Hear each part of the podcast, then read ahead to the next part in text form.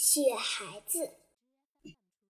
在世界的北方，极寒之地，有一座冰雪王国，里面住着很多雪孩子，还有他们的爸爸妈妈——雪国王和雪王后。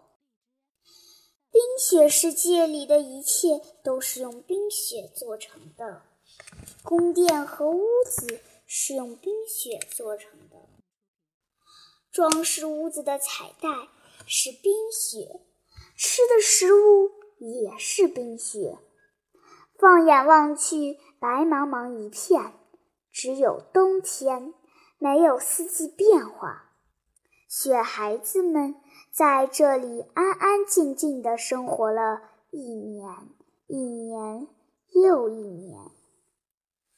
直到有一天，一个雪孩子从人类世界回来，他兴奋地告诉其他雪孩子们：“咱们这里是冰雪王国，只有冬季，但人类世界有春、夏、秋、冬四个季节。春天温暖，夏天炎热，秋天凉爽，冬天寒冷。”春天万物复苏，夏天繁茂，秋天是收获的季节，冬天和我们这里很像。但不论哪个季节，都是五彩斑斓的，不像我们这里只有白色。但我们只能冬天去，要不然等春天。到来的时候，我们就会慢慢融化。其他雪孩子都以为这是一个有趣的童话故事，并不相信人类世界的真实存在。又过了一段时间，另一个雪孩子从人类世界回来了。他告诉雪孩子们，人类世界不是童话故事，而是一个真实的地方。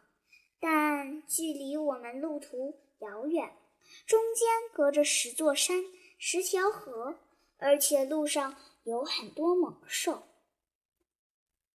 有一个叫小可爱的雪孩子，听到那两个伙伴从人类世界带回来那么多无法想象却非常有趣的故事，也想去人类世界看看。但他怕爸爸妈妈不同意，于是，在一个漆黑的夜晚，他独自离开了家。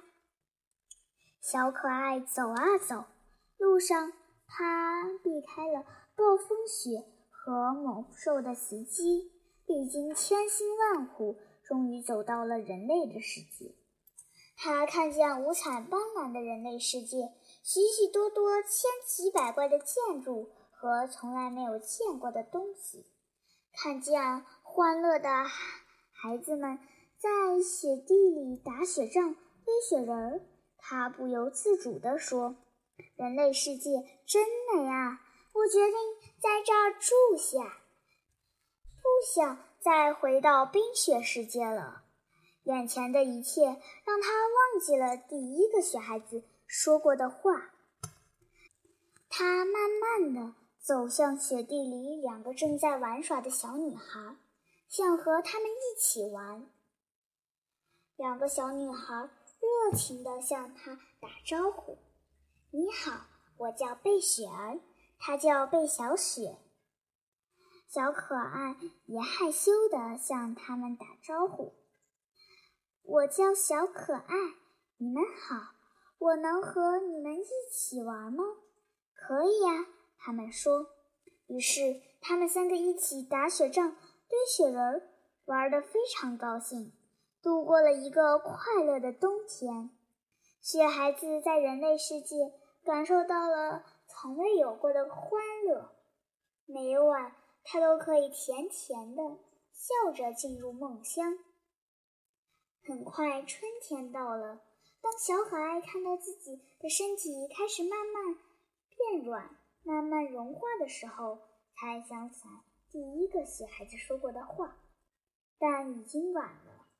雪孩子只好待在那里，等着自己完全消失不见，等着自己消失在人类的世界里，等着第二年冬天可以重新出现。